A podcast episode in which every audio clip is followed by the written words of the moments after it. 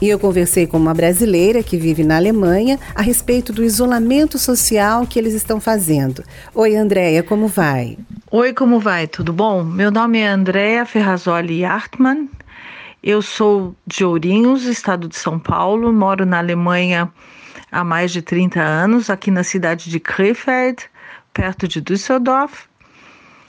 E minha profissão aqui, eu sou coach para desempregados.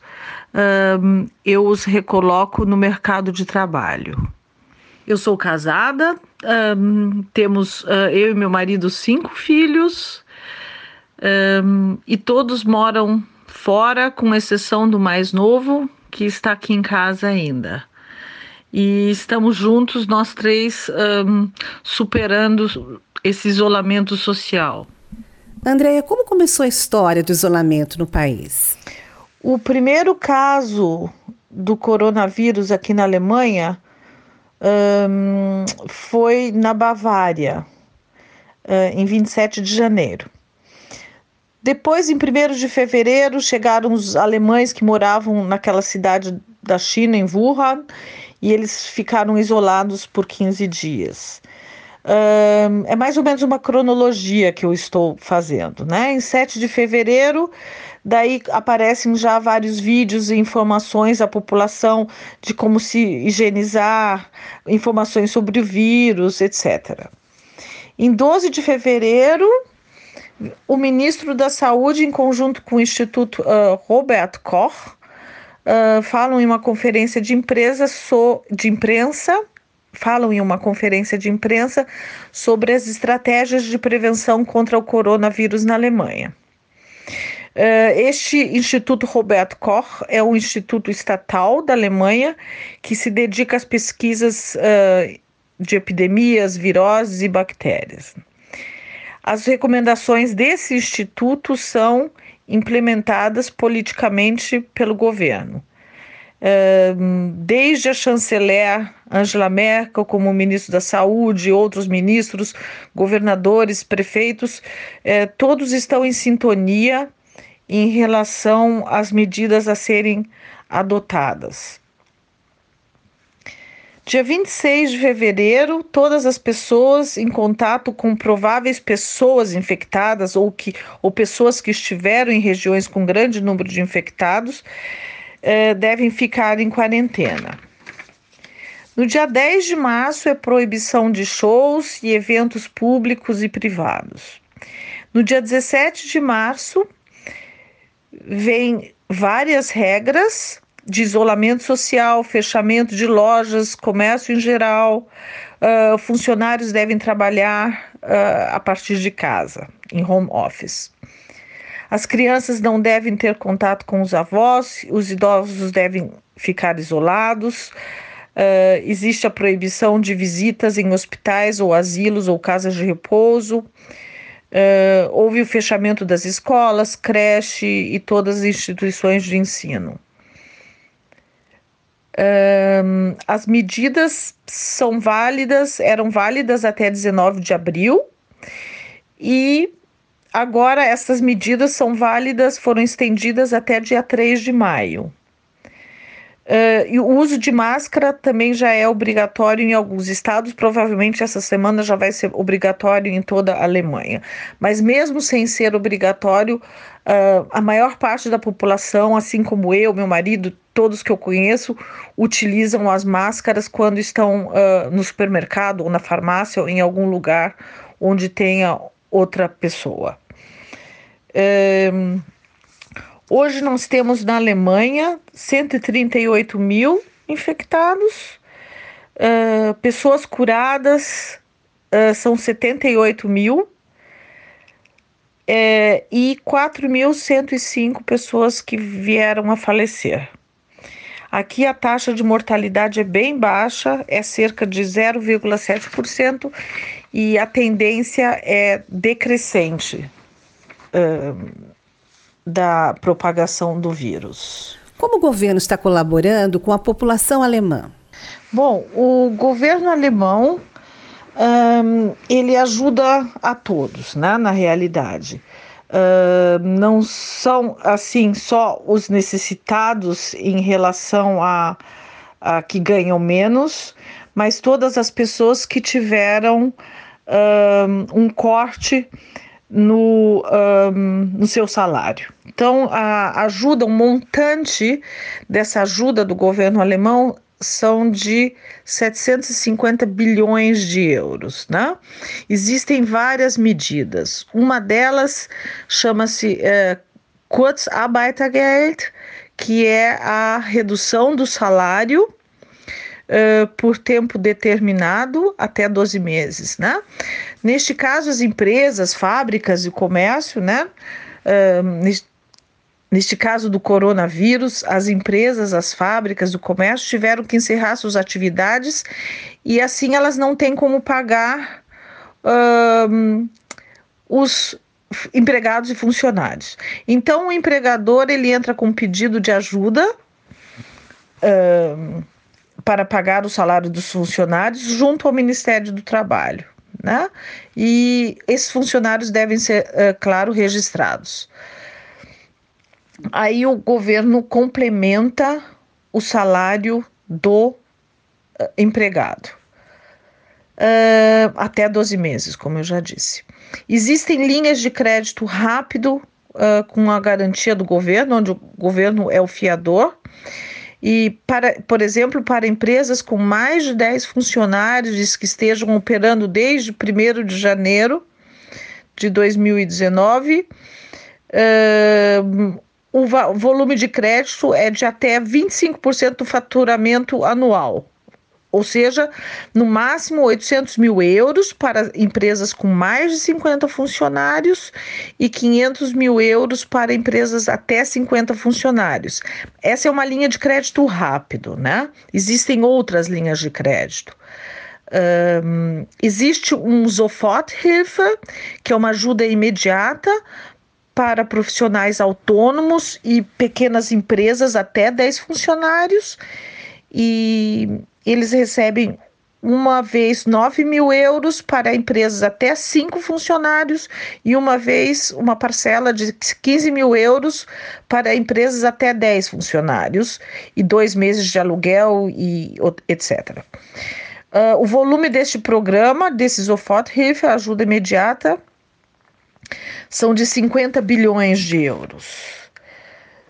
Um, existe o crédito em bancos com, a, com o governo sendo fiador para pequenas e médias empresas, onde os empréstimos podem ir até 2 milhões e meio de euros. As grandes empresas podem ter empréstimos até 20 milhões de euros. Uh, e o dos bancos, né? E o fundo de investimentos de 100 bilhões uh, de euros e com o governo sendo fiador até 400 bilhões de euros. Estes são os empréstimos para, grande, para as grandes empresas. Existe também pagamento de impostos uh, que estão sendo amenizados ou parcelados ou colocados bem para frente, né? Uh, as empresas startups elas recebem ajuda uh, com uh, um projeto, um, um crédito de 2 bilhões de euros.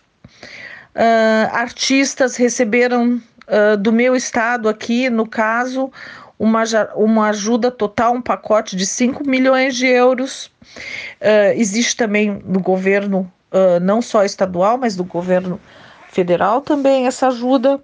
Enfim, um, as crianças, os nossos filhos também recebem mais ajuda. Na realidade, cada criança aqui na Alemanha, até completar 21 anos, e se estiver estudando até 27 anos, cada criança recebe por mês a ajuda do governo de 200 euros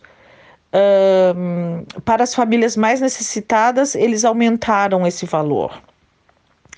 Bom, todas essas medidas e muitas outras, né, são para realmente assegurar o empregado, o empregador e para que a economia uh, seja uh, não seja tão prejudicada e que não seja difícil ela voltar a se estabilizar. É, e para combater em específico o coronavírus, né, são 3 bilhões e meio de euros a mais para compra de equipamentos e tratamentos e para pesquisa de vacina e 55 bilhões de euros para o fundo de combate a essa pandemia. Quer dizer, é muita. Uh, o governo está fazendo realmente muita coisa. E como vocês, André, estão superando toda a situação? Graças a Deus, aqui na Alemanha, nós estamos todos levando muito a sério essa situação. Nós estamos respeitando todas as regras do governo. Uh, o governo, graças a Deus, tem regras muito sensatas uh, para que uh, para proteger a população, né? E é claro que todos nós sabemos que muitos estão enfrentando dificuldades financeiras, mas o governo da Alemanha ele é estável o suficiente para poder também ajudar as pessoas nessa época difícil.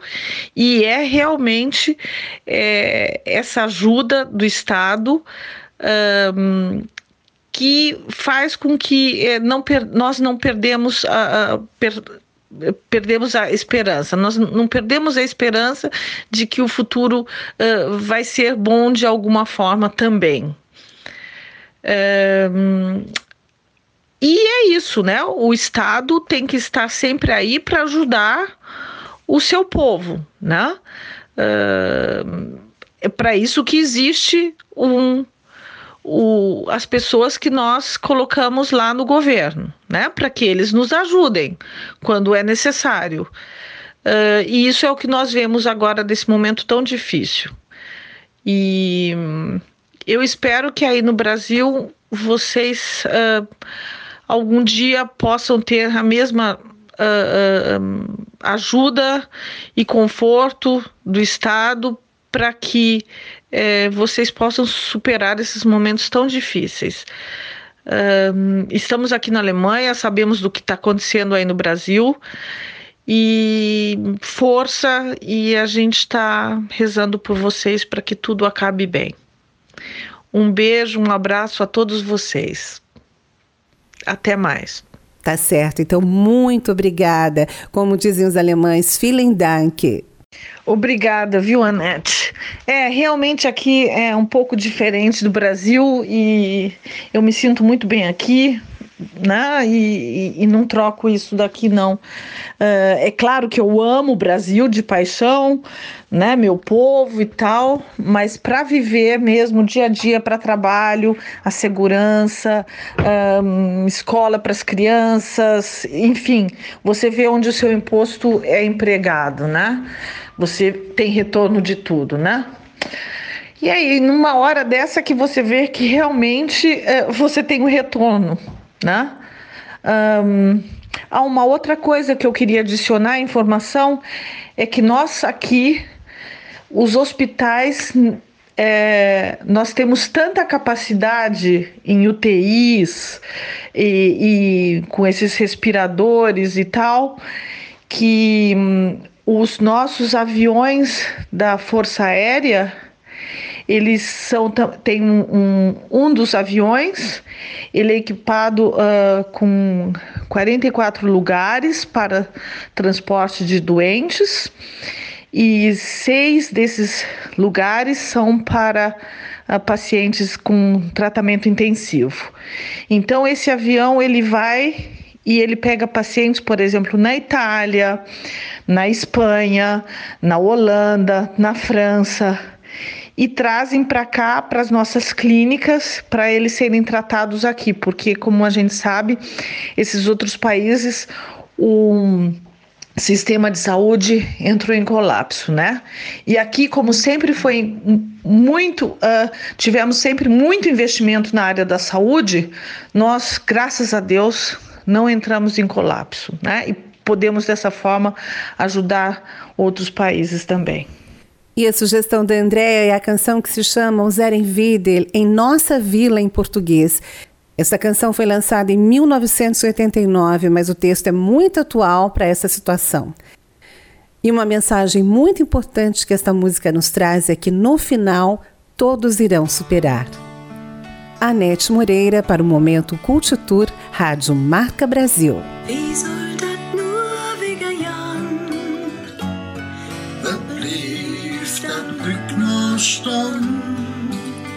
Die Hüse und Jasse, die Stündchen beim Klaffen, ist das vorbei.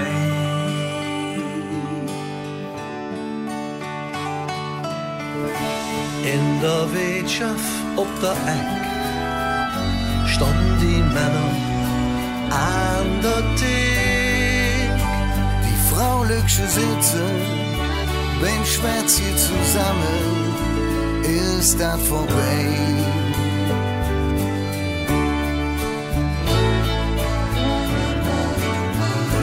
Wat doch was sieht, dat eine ist doch verloren.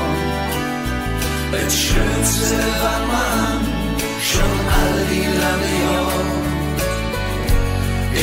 ist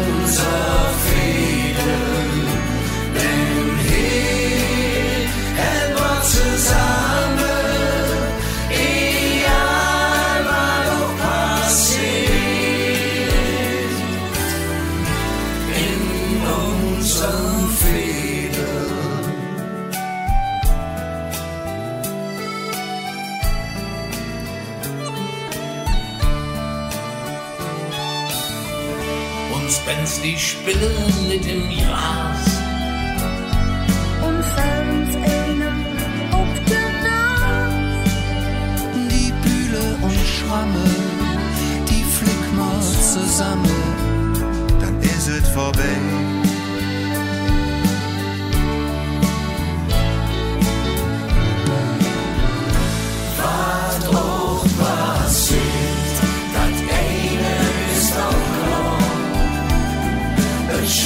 Das